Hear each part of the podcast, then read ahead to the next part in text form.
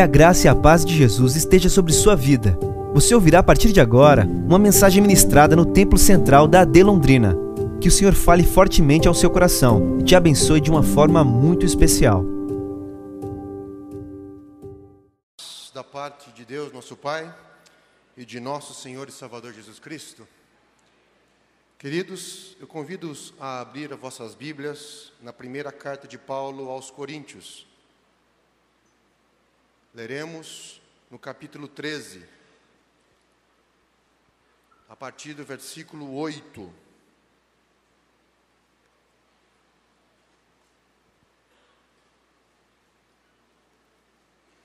Primeira carta de Paulo aos Coríntios, capítulo 13, a partir do versículo 8, já está no telão. Diz assim a palavra de Deus: O amor nunca falha, mas, havendo profecias, serão aniquiladas, havendo línguas, cessarão, havendo ciência, desaparecerá. Por quê? Em parte conhecemos, e em parte profetizamos, mas, quando vier o que é perfeito, completo, então o que é em parte será aniquilado, desaparecerá. Quando eu era menino, falava como menino, sentia como menino, discorria como menino, mas logo que cheguei a ser homem, deixei para trás as coisas de menino. Porque agora, hoje, no presente, vemos por espelho, em enigma, mas então, no futuro, veremos face a face. Agora, no presente, no nosso dia a dia, conheço em parte, mas então, no futuro, conhecerei como também já sou conhecido. Agora, no presente, pois, permanecem a fé, a esperança e o amor. Este três, mas o maior destes é o amor. Por gentileza, Digam comigo, agora permanecem a fé, a esperança e o amor. Pai, estamos diante de Ti, na Tua presença, neste lugar consagrado a Ti para louvor e honra do Teu santo nome. Nós nos reunimos aqui como os Teus eleitos, como a Tua família, como o Teu povo, os remidos comprados pelo sangue do Teu Filho e prestamos o nosso louvor, a nossa adoração, a nossa gratidão a Ti. E agora pedimos pela Tua misericórdia, pela Tua graça, pela dignidade que há no Teu Filho, que fale conosco por meio da Tua palavra, que é viva, eficaz. Se conosco, precisamos ouvir. Ajuda-nos, Senhor, a compreender, destrava nossa mente, os nossos ouvidos, ó Pai, para entendermos as profundidades e apropriarmos dos tesouros da Tua palavra. É o que te pedimos em nome do teu filho, hoje e sempre. Amém.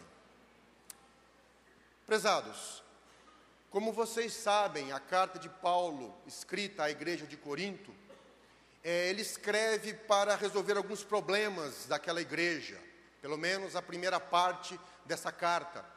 Paulo havia passado 18 meses naquela igreja ensinando, ministrando, mas agora Paulo estava em Éfeso.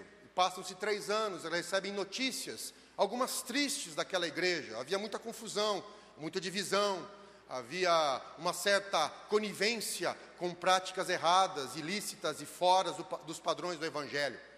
Então, Paulo ele escreve uma carta, primeiramente exortando, exortando a se centrar na figura de Cristo, exortando à unidade, exortando ao amor, exortando a não ficar olhando para homens, não ficar criando divisões e facções na igreja.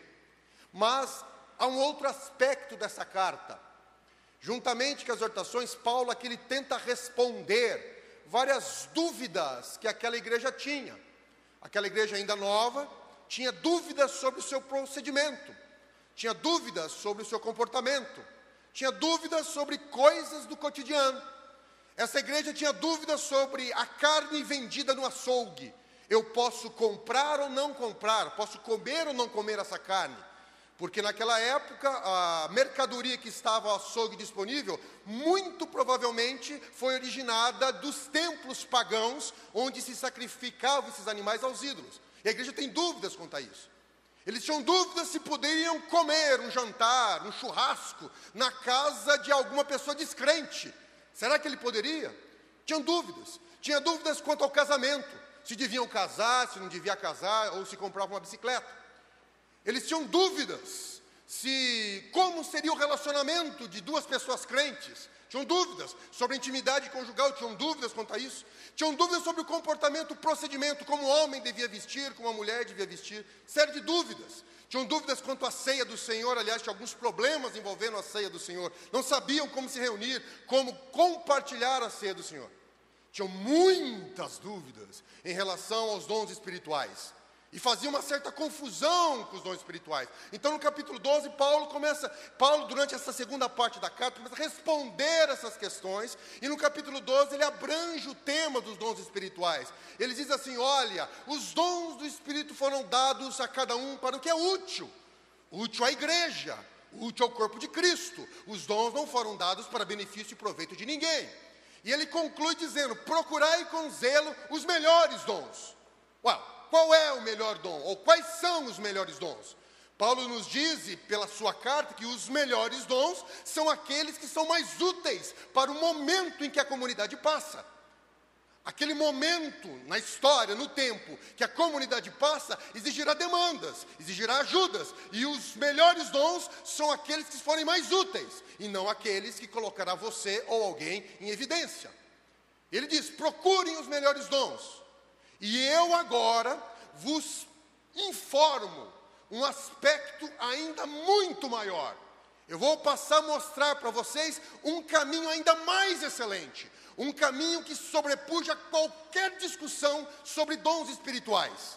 E aí ele escreve o maior poema sobre o amor já escrito na história da humanidade, reverenciado por todos na literatura, sejam crentes ou não crentes inspirado pelo Espírito Santo, ele escreve. E aqui no versículo 8 que nós lemos, eu queria conversar com vocês sobre a parte conclusiva desse poema, sobre a parte que Paulo encerra esse poema. E ele começa dizendo o seguinte, na, na conclusão: o amor nunca falha. Aqui nós podemos interpretar que o amor nunca erra, o amor nunca erra o alvo, ele sempre cumpre o seu propósito em antagonismo com o pecado, que significa literalmente errar o alvo, o amor é o antônimo disso, do pecado. Aquele que ama cumpre a lei de Deus, aquele que ama cumpre a vontade de Deus, aquele que ama cumpre o propósito de Deus, e o amor demonstrado por ele sempre atinge o alvo, sempre atinge o propósito, sempre está de acordo com a vontade de Deus, sempre produz frutos. Mas daí ele muda. E ele entra no tema muito profundo para meditarmos nessa noite. Ele fala assim: havendo profecias, elas desaparecerão. Havendo línguas, elas cessarão. E havendo conhecimento, ele chegará ao seu limite. A profecia, a profecia, ela vai cumprir o seu propósito e vai desaparecer, não vai ser mais necessária as línguas também. E vai chegar um momento que não haverá mais questões a serem respondidas. Todas as dúvidas, todas as perguntas serão respondidas. E então no versículo 9 ele diz assim: Porque em parte profetizamos, em parte conhecemos. Ele está dizendo para a igreja de Corinto que eu estou ensinando vocês, eu estou respondendo inúmeras perguntas que vocês estão me fazendo. Eu estou exortando vocês, eu estou aconselhando vocês, e o que eu estou falando é a pura verdade. Porém, é a pura verdade, mas em parte. Em parte eu estou conversando com vocês. O conhecimento que eu estou transmitindo para vocês, ele é parcial. Parcial. É uma parcela do todo. É um vislumbre é uma interpretação da realidade. O que ele está dizendo é que o conhecimento deles, as dúvidas deles, as perguntas, as respostas, a busca por conhecimento, a busca de aprendizagem, por maior que seja, é em parte. é fragmentada, ela não corresponde ao todo. Nenhuma resposta que eu possa dar para vocês sobre as perguntas que vocês estão fazendo vai responder de forma completa e ampla. Ela pode responder no aspecto pontual, mas há coisas ainda que nós não compreendemos. Não compreendemos.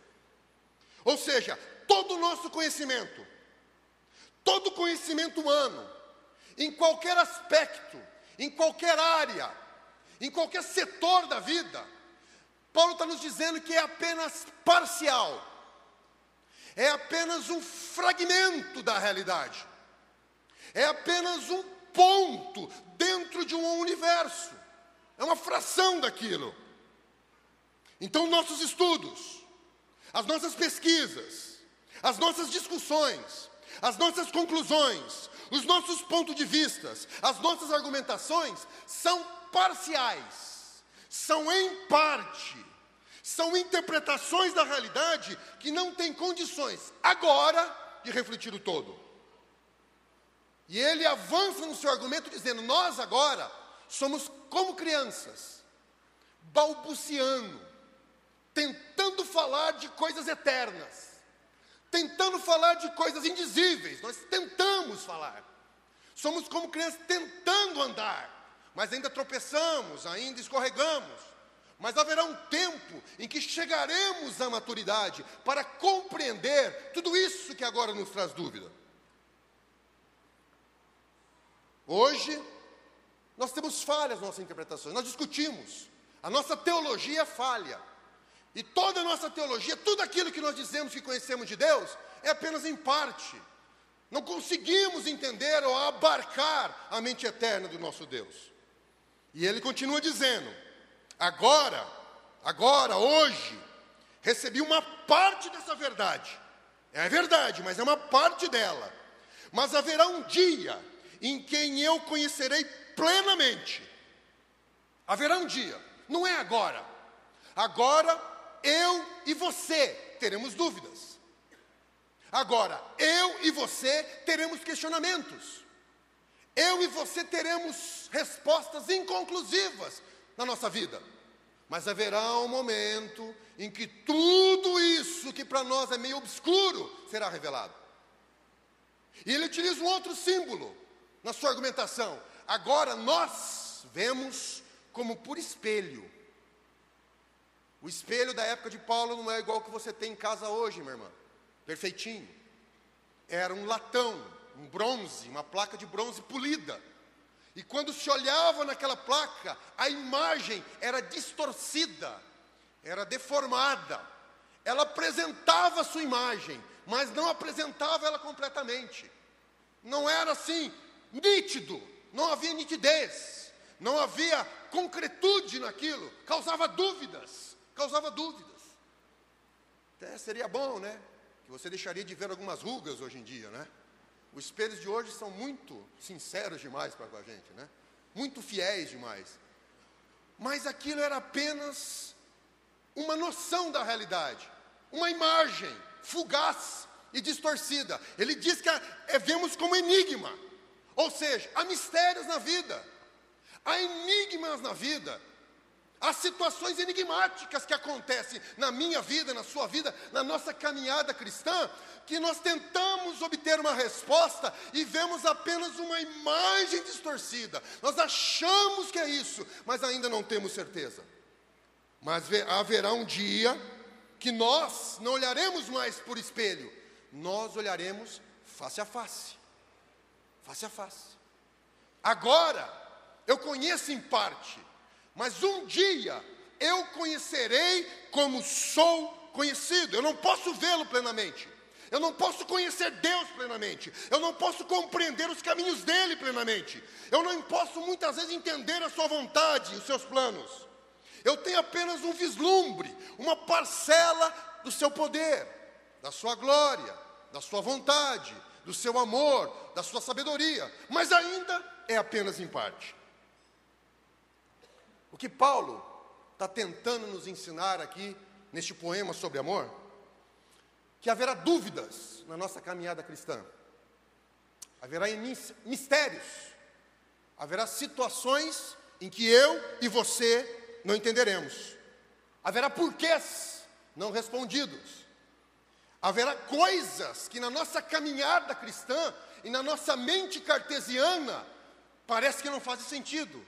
Mas espera aí, eu achava que se fizesse isso ia acontecer isso. Eu achasse que se fizesse X, o Y seria natural. Mas daí a coisa não acontece. E isso me gera ansiedade. Isso me gera ansiedade. O autor de Eclesiastes, ele participa dessas dúvidas. O autor de Eclesiastes, ele também tem os mesmos dilemas que nós temos. Em Eclesiastes 7,15, se você puder colocar aí, ele faz um desabafo. O autor de Eclesiastes, ele diz assim: Tudo isto vi nos dias da minha vaidade. Há justo que perece na sua justiça, há ímpio que prolonga os seus dias na maldade. Ele está fazendo um desabafo, falando, não devia ser assim, não estou entendendo. Gente boa, gente agradável, gente honesta, gente justa, está morrendo cedo, jovem. Gente que não devia ir, que devia estar no nosso meio, que nos abençoava, está indo. E gente ímpia, gente ruim, Está ficando. O que está acontecendo? Ele tem essa dúvida. E as dúvidas dele continuam no versículo 27 e 28. Ele fala assim: conferindo uma coisa com a outra, para achar a razão delas, a qual ainda busca minha alma, porém ainda não achei. Ele reflete nossos dilemas. O autor de Eclesiastes queria achar a razão de tudo que acontece. E ele falava assim: Olha, eu procurei, procurei, procurei, procurei, e não achei a razão de muitas coisas. Muitas coisas para mim é enigma. Repetindo, e talvez Shakespeare tenha lido Paulo, e talvez tenha lido o autor de Eclesiastes, ele cita uma frase no seu, na sua peça teatral Hamlet: Há mais mistérios entre o céu e a terra do que a vã filosofia dos homens possa imaginar. O próprio Paulo escreve em Romanos 11, 33 e 34: Ó profundidade, tanto da sabedoria como da ciência de Deus, quão insondáveis são os seus juízos, quão inescrutáveis os seus caminhos. E ele faz uma pergunta: quem conheceu a mente do Senhor? Quem poderia atingir a mente desse Deus? Quem poderia compreender os seus planos, os seus desígnios? Em Isaías capítulo 55, 9, o próprio Deus diz: Porque assim como os céus são mais altos do que a terra, assim são os meus caminhos mais altos que os vossos caminhos, e os meus pensamentos mais altos que os vossos pensamentos. É isso a realidade. Nós, seres humanos, nós temos um orgulho inato e dói, machuca, quando alguém faz uma pergunta e você diz assim: não sei. Sabe, dói na alma do ser humano, desde a infância, você responder: não sei, não compreendo, não tenho uma resposta. Não tenho uma resposta. Talvez a, a, uma, uma das vantagens da idade é isso.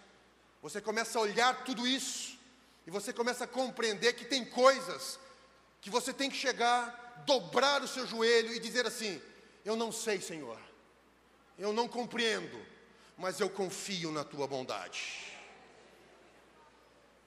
Não tem outra solução. Isso nos angustia, isso nos incomoda não saber o porquê das coisas, e nos gera ansiedade. E eu procuro, eu leio, eu pesquiso, eu discuto certas discussões, certos assuntos, e você não acha uma resposta conclusiva. Mas é claro, meu querido irmão, nós somos seres limitados no tempo e espaço, nós somos finitos, querendo compreender a mente do eterno,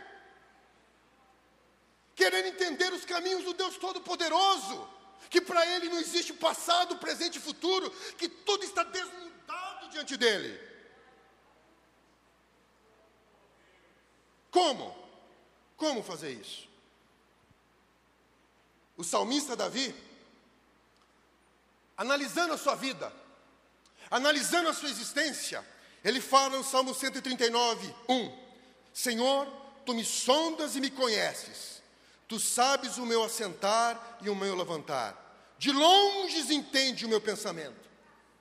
Aí lá no versículo 6 ele diz assim: Tal ciência é para mim maravilhosíssima, tão alta que eu não posso atingir. Davi compreende isso.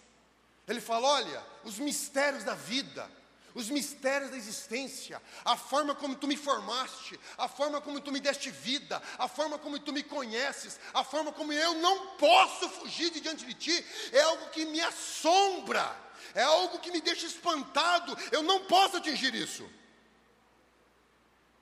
Jó tem o seu diálogo com Deus, na sua aprovação, e lá no capítulo 42, ele diz assim: Eu falei de coisas que não entendia, coisas que para mim eram inescrutáveis. Aí Jó abomina-se, ele humilha-se e fala: Eu me abomino até o cinza, até o pó. Por quê? Porque eu tentei discutir com o Altíssimo. Eu tentei argumentar com ele. Eu tentei compreender a mente dele, mas é impossível. É impossível compreender a mente dele. Por isso, Pedro, na sua carta, 1 Pedro 5, 6 e 7, ele nos diz, ele nos recomenda, ele nos faz uma recomendação diante da grandiosidade de Deus. Ele fala assim: sabe o que vocês fazem? Humilhai-vos, pois, debaixo da potente mão de Deus.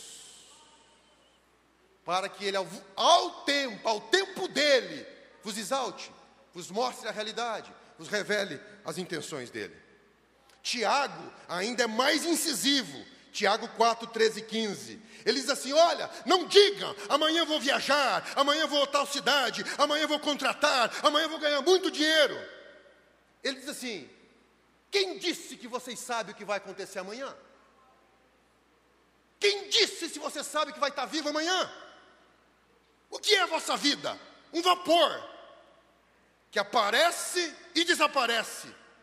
Vocês devem dizer: se o Senhor quiser, e se vivermos, faremos isto, faremos aquilo. É a submissão. Você faz planos, você projeta, e não tem nada errado em fazer planos e projetar. Mas você tem que entender que existe uma vontade soberana sobre tudo e sobre todos, a qual nós nos submetemos. E é a vontade dele que nos dirige. É o querer dele, não nosso. É a glória dele, não nosso. É o projeto dele, não nosso. É o plano eterno dele e não o nosso plano limitado. Paulo está nos dizendo isso. É em parte, reconheça que é em parte. Reconheça as limitações da vida. Reconheça as limitações da nossa compreensão, do nosso entendimento. Reconheça isso. E aí, como eu devo viver, Paulo? Deste modo, que eu devo fazer diante do mistério da vida? Se eu não sei nem o que vai acontecer à noite em casa, o que eu vou fazer então? Se existem esses mistérios, se agora tudo que nós sabemos é em parte, se eu não consigo ter uma visão do todo, se eu não consigo contemplar o plano eterno de Deus, se há coisas que eu tenho dúvidas e dilemas e a minha mente não consegue alcançar, o que eu devo fazer? Paulo responde: agora, no presente, na nossa vida aqui, na nossa caminhada cristã, deve permanecer a fé, a esperança e o amor. E é esse o conselho que a palavra de Deus traz para você nessa noite, meu querido irmão. Fé, esperança e amor. Fé, esperança e amor estão nos escritos de Jesus, nas falas de Jesus registradas pelos apóstolos.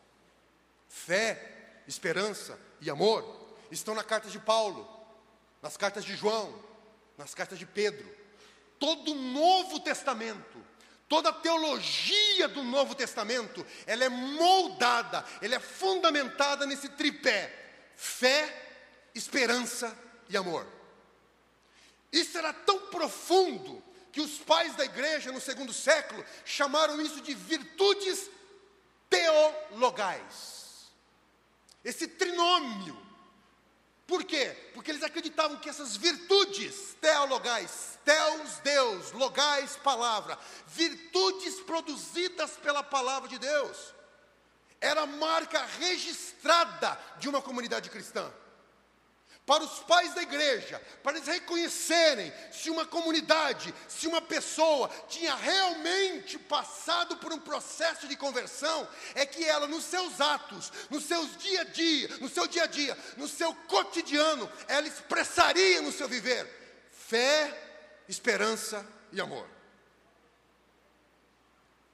Fé, esperança e amor têm sustentado a igreja de Cristo através dos séculos fé, esperança e amor que fez a igreja vencer as perseguições do Império Romano, que fez a igreja vencer o período negro de apostasia, de perseguição e de inquisição, que fez a igreja ter coragem de fazer uma reforma, que sustenta a igreja nos seus trabalhos missionários, que trouxe avivamento na Europa, nos Estados Unidos e depois caiu aqui no Brasil. Fé, esperança e amor têm sustentado os servos de Deus diante de situações incompreensíveis, diante de situações que talvez a mente humana não entenda. Seria necessário morrer tantos cristãos nas arenas de Roma. É incompreensível. Pessoas aceitando Jesus e perdendo suas casas, perdendo suas terras, sendo martirizadas, perseguidas e mortas, mas na fé, na esperança e no amor, eles enfrentaram circunstâncias terríveis, eles enfrentaram prisões, enfrentaram perseguições, enfrentaram enfermidades, diante da morte e do martírio, eles não negaram a sua identidade, porque estavam fundados na fé, na esperança e no amor. Fé, esperança e amor proveu coragem para enfrentar o mal, para fazer o que é certo. Um cristão em toda a história, ele só consegue fazer o que é certo, defender o que é certo, se ele está firmado em fé, esperança e amor, porque ele faz o certo, mesmo que ele sofra prejuízo, mesmo que isso traga perseguição para ele, ele defende o que é justo, o que é certo. Fé, esperança e amor, ele defende a verdade. É com fé, esperança e amor que ele anuncia o Evangelho, que ele não nega Cristo. Mesmo diante de prejuízos físicos, emocionais, financeiros, materiais, ele honra o nome de Deus aonde quer que ele esteja, porque ele é fundado em fé, esperança e amor. Fé, esperança e amor é o selo que o Espírito Santo nos impõe, nos coloca sobre nós quando nós ousamos a negar a nós mesmos, nos humilharmos diante da potente mão de Deus e seguirmos a pisada do Mestre. Ele nos enche de fé, esperança e amor. Porém, embora isso seja uma realidade, durante toda a história da igreja, essas virtudes teologais sustentaram, mantiveram, foram bênção para a igreja, hoje nós percebemos em muitos lugares e em muitos aspectos que houve uma confusão de termos, que houve uma inversão de sentidos quando falamos de fé, esperança e amor. Porque quando nós conversamos, ouvimos e analisamos o movimento evangélico cristão na atualidade, nós vemos algumas distorções, algumas deformações que têm causado prejuízo. Prejuízo para o corpo de Cristo, prejuízo para o cumprimento da missão da igreja e prejuízo para a nossa caminhada cristã e para a nossa vida espiritual.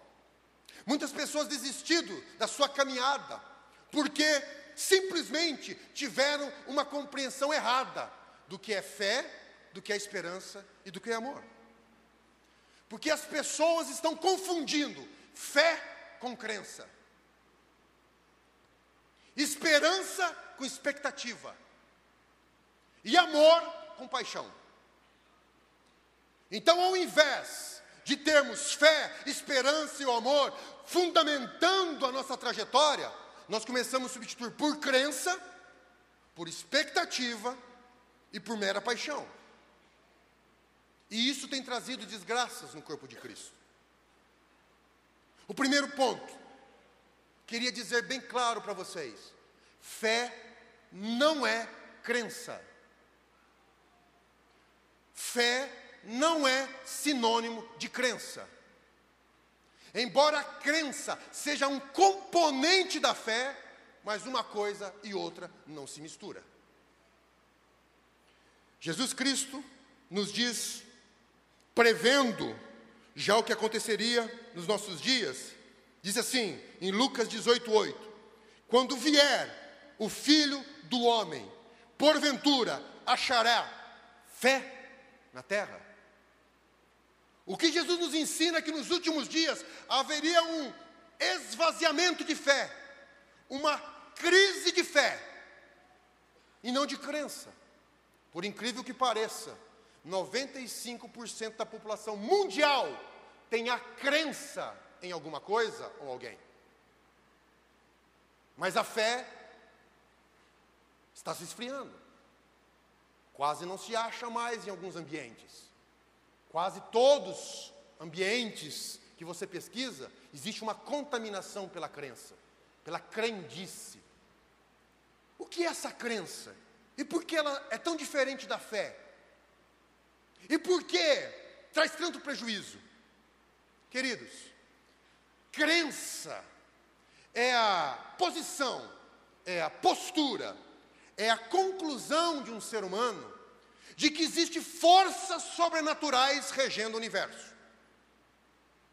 Aquele que tem uma crença, uma crendice, ele sabe no seu interior ele conclui no seu interior que existe um mundo espiritual diferente do nosso, superior ao nosso. E ele acredita que existem forças sobrenaturais regendo o universo.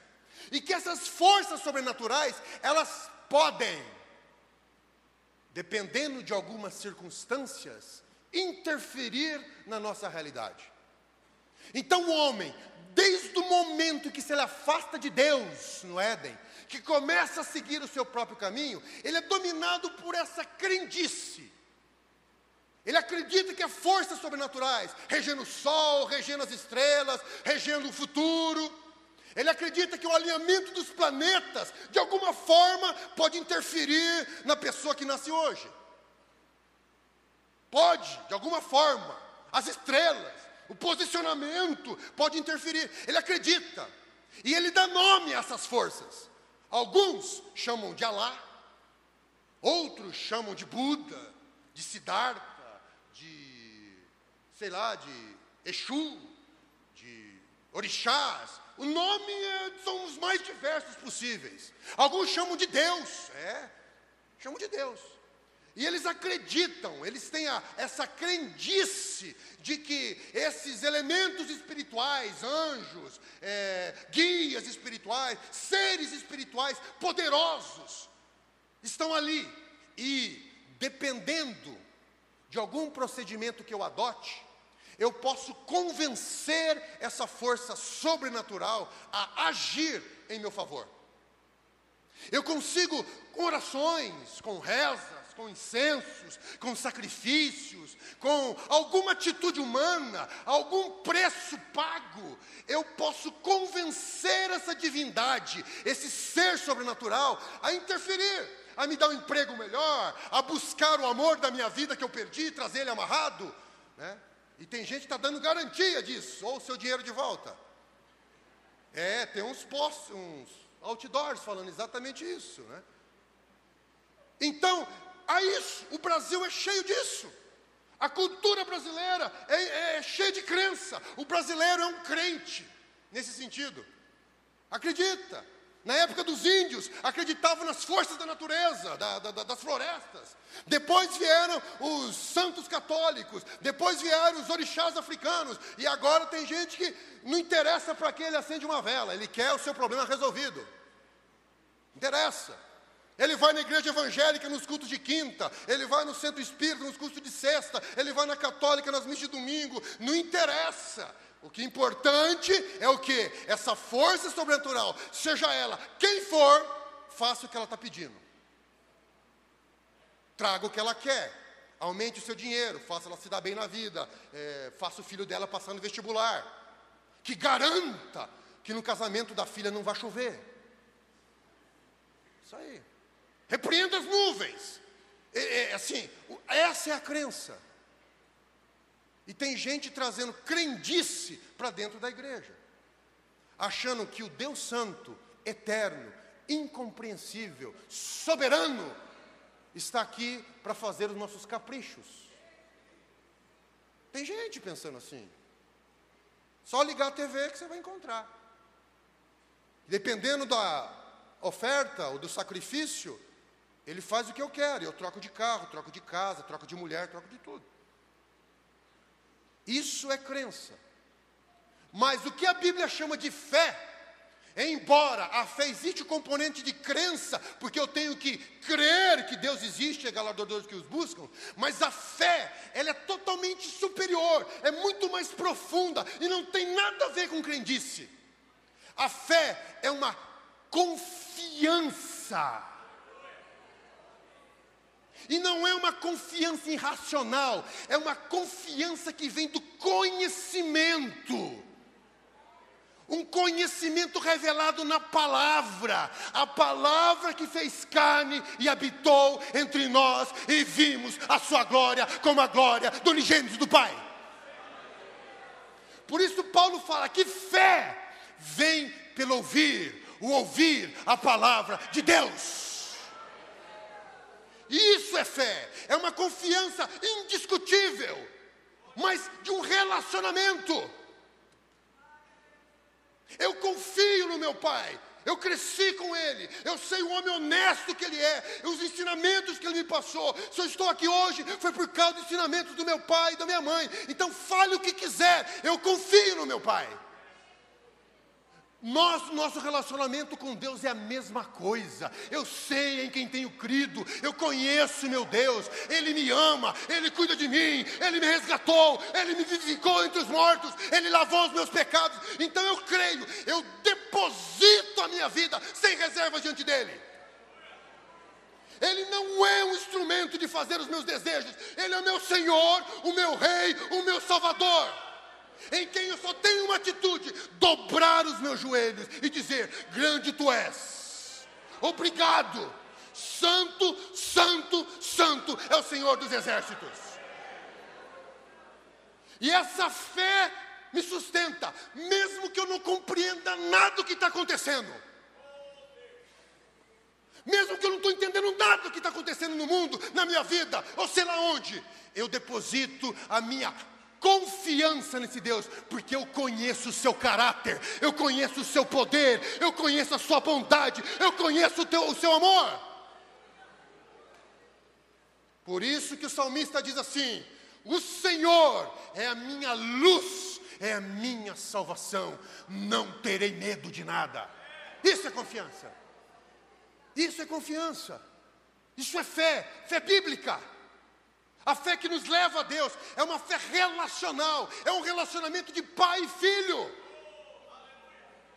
Um relacionamento de olhar no olho, de entender os planos eternos dele, a bondade dele, que a vontade dele é boa, perfeita e agradável, embora muitas vezes incompreensível para minha mente limitada.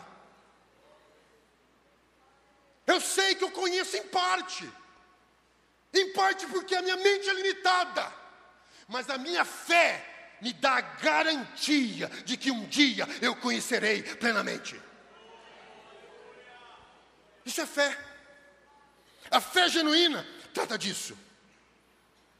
A fé que ficou demonstrada no caráter dele, o caráter dele que ficou provado na cruz de Jesus Cristo, Romanos 5,8, porque Deus prova o seu amor para conosco, em que Cristo morreu por nós, sendo nós ainda pecadores.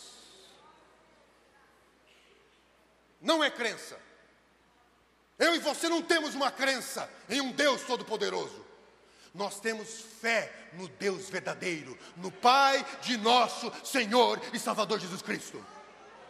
Eu confio nele, no caráter dele, na palavra dele e me submeto a ele. Então a minha obediência à palavra não é por obrigação, Não é por pressão, não é por medo, não é por interesse, mas porque eu sei do caráter do meu Deus, eu conheço o seu amor, porque quando eu tenho dúvidas, olho para a cruz e vejo o sangue do filho dele derramado por mim, libertando eu dos pecados, da condenação e me fazendo herdeiro com Cristo.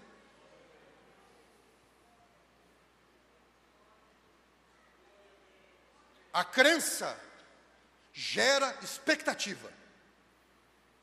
A fé gera esperança. São duas coisas diferentes. Da mesma forma que a fé não se confunde com crença, esperança não se confunde com expectativa. Não se confunde. Expectativas, meu querido irmão, são projeções que nós fazemos de uma realidade ideal. Eu crio as expectativas. Eu, dentro de mim, no meu conhecimento limitado, gero expectativas sobre tudo e sobre todos.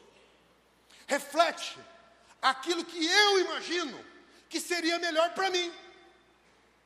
Reflete o mundo ideal que eu imagino que seria ideal.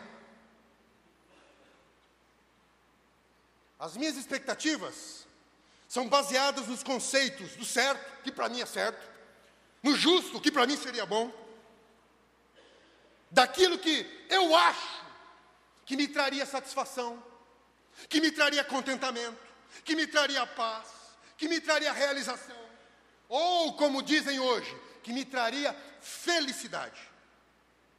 Então, automaticamente, eu crio expectativas. Eu crio expectativa sobre o meu trabalho, eu crio expectativa sobre qual seria o trabalho ideal. Qual o trabalho ideal? Que você não trabalha e recebe no final do mês. Esse é o trabalho ideal. Eu crio expectativas sobre profissões. Eu crio expectativas sobre a faculdade ideal, sobre o curso ideal, sobre o casamento ideal. Eu crio expectativas sobre a esposa ideal, pai ideal. Olha, se meu pai fosse assim, fazendeiro, dono de um milhão de cabeça de gado, como seria boa a minha vida? Expectativas de amigos ideais. Eu crio expectativa do que seria uma igreja ideal. Pensa você, o que seria uma igreja ideal para você?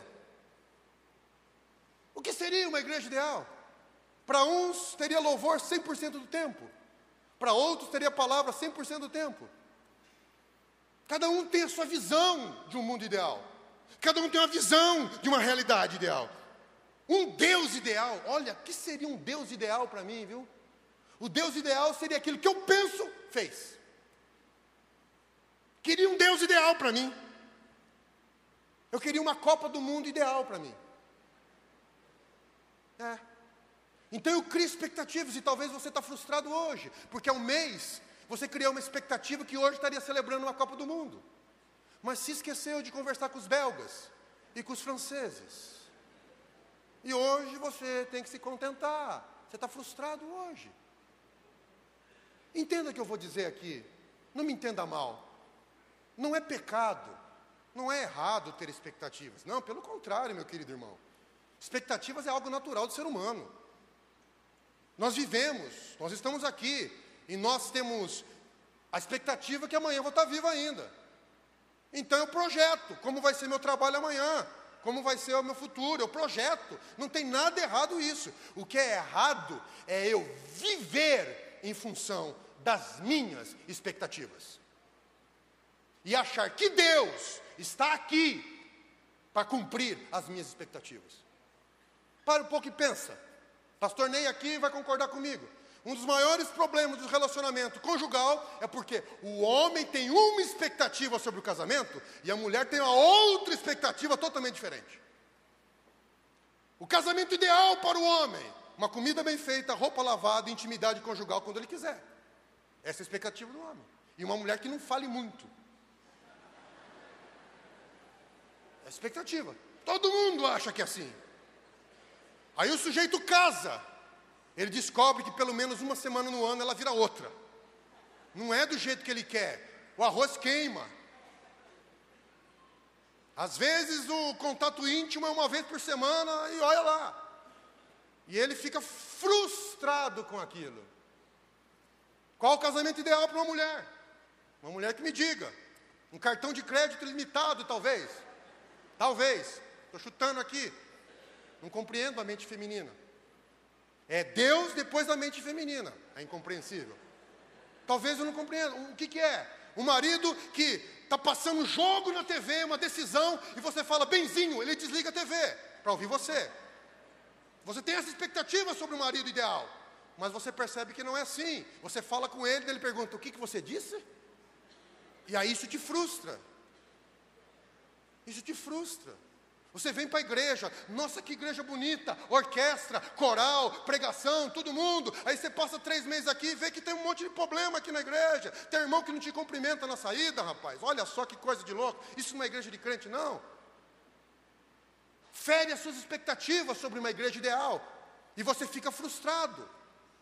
Inúmeras pessoas, você entra na faculdade, ora para Deus para colocar você na faculdade, você tem uma expectativa gigantesca. A hora que entra lá, você faz jejum e oração para sair de lá. Você não aguenta mais. O professor não atendeu suas expectativas, a matéria não atendeu suas expectativas. Conversei com um rapaz que formou em direito, falei: saí do curso de direito e não sei fazer uma petição. Frustrado. Por quê? Porque assim, a vida é perita em nos frustrar. A vida é perita em derrubar as nossas expectativas, meu querido. E graças a Deus por isso, porque se todas as expectativas fossem confirmadas, esse mundo seria um caos maior do que já é. Imagina. Um quer que chova, o outro quer que não chova. Então, é esse o mundo. E nós estamos confundindo esperança com expectativa. Esperança com expectativa. E toda vez que eu tenho uma expectativa e me deixo dominar por ela, ocorre ansiedade. Eu fico com medo das minhas expectativas não se concretizarem. Eu tenho medo. Eu estou dominado, eu preciso, o rapaz precisa, eu preciso que aquela menina aceite o meu pedido de namoro. E ele cria uma expectativa daquilo, e cria ansiedade. E se ela dizer não para mim? Aí vai falar com ela, ela diz não. Aí ele entra em frustração. Expectativa gera ansiedade. Depois que não concretizada, frustração. E sucessivas frustrações seguidas geram depressão, geram desânimo, gera decepção, gera desistência. Pessoas deprimidas que não conseguem sair do seu quarto, por quê? Porque para ela a vida a decepcionou, Deus a decepcionou, o mundo a decepcionou. Por quê? Porque ela tinha expectativas sobre a vida, expectativas sobre si mesma expectativas sobre o trabalho, sobre o relacionamento, e elas não foram concretizadas. E ela se deprime, ela desiste, ela acha que não vale mais a pena viver. Ela acha que era tudo isso mesmo. E não é só nós. A Bíblia conta personagens bíblicos que passaram por frustrações, tiveram expectativas quebradas, não consolidadas, e entraram em frustração, decepção e depressão. Nós tivemos um homem, um profeta de fogo chamado Elias, que teve as suas expectativas frustradas, que achava que o fato dele ter descido, eh, pedido a Deus e Deus ter mandado fogo do céu, ia criar uma revolução naquele país, e que o país ia abandonar os ídolos, ia que destituir Acabe e Jezabel, e ali começaria uma nova fase em Israel. Ele faz isso, mas a sua expectativa é frustrada. Deus não tinha prometido isso para ele. E ele desanima. E a hora que ele se vê ameaçado, ele foge. E vai para uma caverna e diz assim: Eu quero morrer. O que eu fiz foi em vão. O que eu fiz não valeu a pena. Eu perdi tempo, eu me desgastei, eu me expus demais e agora está eu aqui, não sou melhor que os meus pais. E quem disse que ele era mesmo? Onde que ele tirou da cabeça que ele era melhor que os pais dele? Achou que eu estou sozinho, Deus me abandonou, Deus não quer mais nada comigo. E Deus tem que vir e tratar com o profeta e dizer: olha, não é do jeito que você está querendo. Você só conhece uma fração da realidade. Eu sou soberano, tudo está nas minhas mãos, tudo está sob meu controle, e eu faço o meu querer na hora que eu quiser, na hora segundo o meu plano eterno. Querem outro? Jó. Jó se frustrou. Quem mais quebra de expectativas e frustrações que Jó teve? Querem outro? Jonas. O homem que queria morrer porque perdeu a sua plantinha de estimação. Um profeta de Deus, que tinha expectativa que Deus ia derramar fogo do céu sobre a Síria e consumir. Rapaz, é o primeiro pregador que fica triste por causa que as pessoas se convertem. Ele prega e converte uma cidade inteira. E ao invés de glorificar Deus, ele vai para o deserto chorar as mágoas, frustrado. A sua expectativa sobre a justiça de Deus, sobre o que era certo de Deus fazer, não foi confirmada. Deus manda uma árvore para ele para tampar o sol. No outro dia a árvore amanhece morta, ele diz: Eu quero morrer, a minha plantinha morreu, ó céu, ó dia. E Deus tem que vir tratar com o profeta, falar: Olha bem o que você está fazendo, cara. Você está com pena de uma planta e não está com pena de uma cidade inteira. Você está centrado só em você, nas suas expectativas. Tem todo um plano meu correndo na história. Tem todo um plano de salvação, tem toda uma missão, tem toda uma cruz no caminho, e você preocupado com a sua plantinha que morreu. Tem almas indo para o inferno, e você preocupado com a plantinha que morreu. Expectativas. Mas a mais interessante para concluir, as expectativas quebradas que nós vemos em Lucas 24, 13 a 35.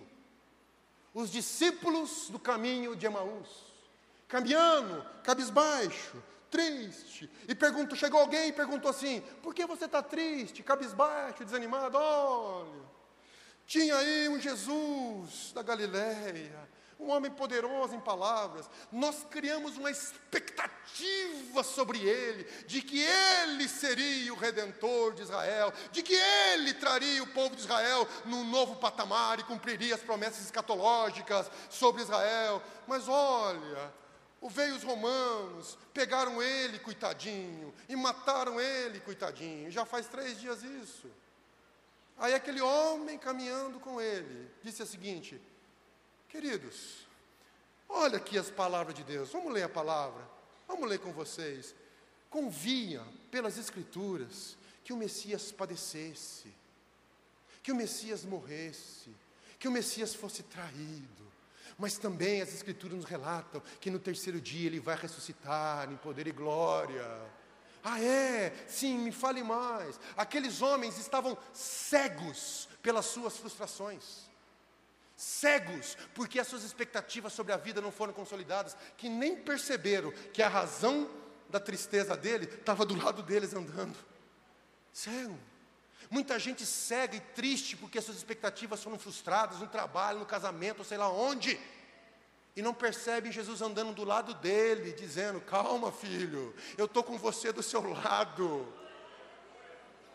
Abra os olhos, não fique preso, paralisado pelas suas frustrações da vida, porque a vida não é como você queria, porque seu exame médico não é como você queria, meu querido irmão, porque o seu salário não é como você queria.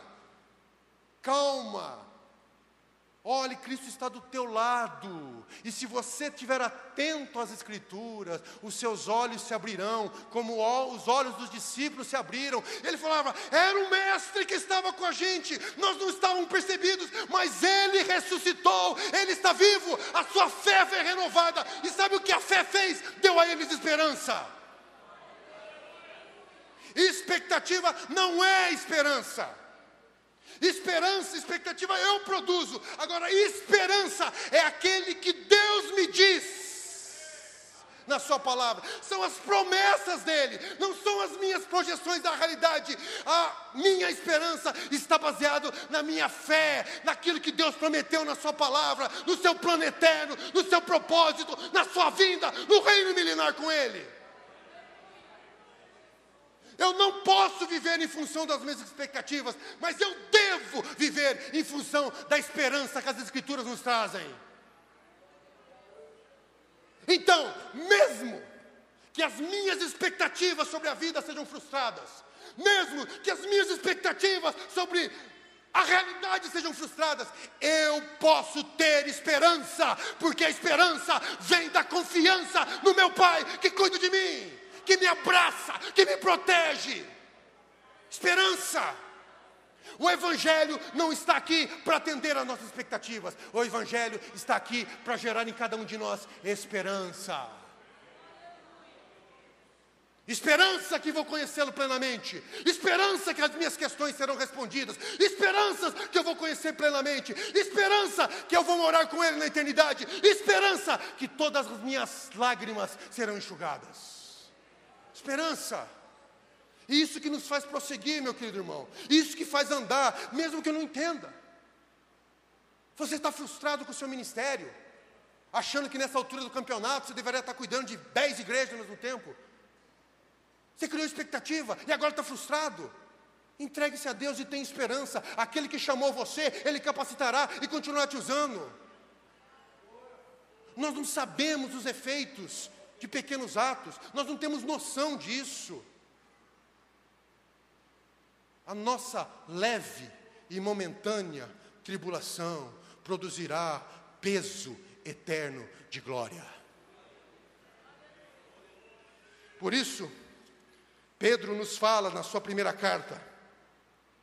Ele diz assim, bem, capítulo 1, versículo 3: Bendito seja o Deus e Pai de nosso Senhor Jesus Cristo, que, segundo a Sua grande misericórdia, nos gerou de novo para uma viva esperança pela ressurreição de Jesus Cristo dentre os mortos.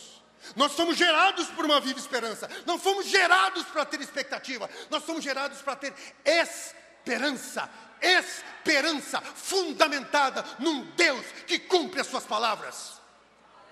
Fundamentada em um Deus cujos planos eternos jamais serão frustrados. Jamais. O plano de Deus para a sua vida não vai ser frustrado, meu querido irmão. Não vai ser frustrado. Mesmo que pareça, você não entenda nada.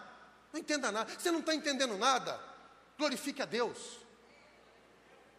Paulo e Silas, lá em Filipos, pregando o Evangelho, seguindo o chamado de Deus, fazendo a vontade de Deus. Resultado: preso, chicoteado, amarrado, em cadeias, no meio de outros malfeitores.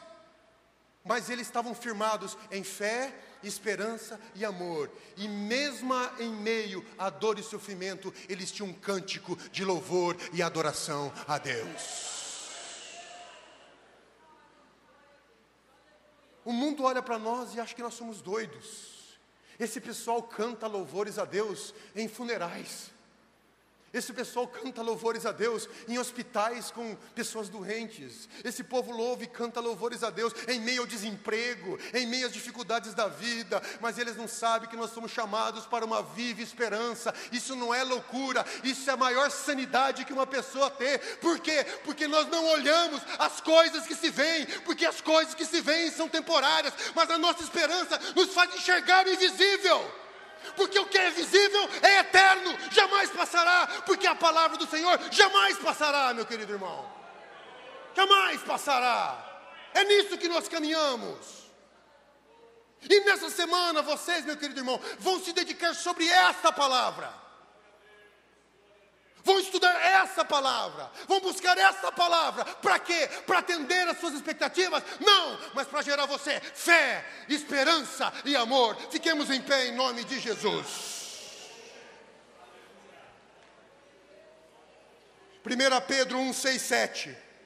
Vocês devem exultar ainda que agora por um pouco de tempo sejam entristecidos por todo tipo de provação, ainda que por um pouco de tempo as suas expectativas sejam frustradas. Assim acontece para que fique comprovado a fé que vocês têm, muito mais valiosa do que ouro que perece, mesmo que refinado pelo fogo. Esta fé é genuína e resultará em louvor, glória e honra quando Jesus Cristo for revelado.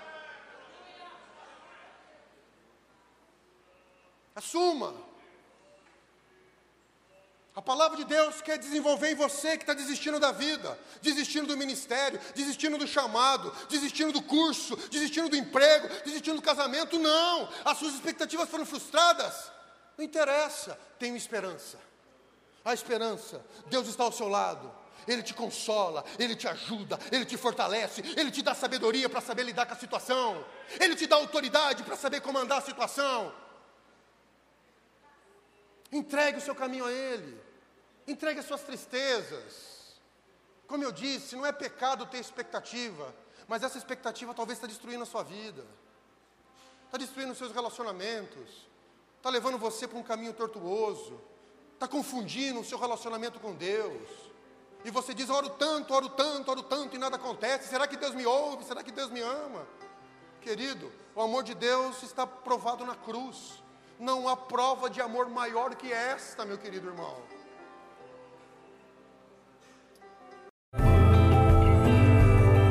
Essa foi uma mensagem ministrada no Templo Central da AD Londrina. Acesse nossas redes sociais no Facebook, Instagram e YouTube e fique por dentro de tudo o que está acontecendo. Deus abençoe.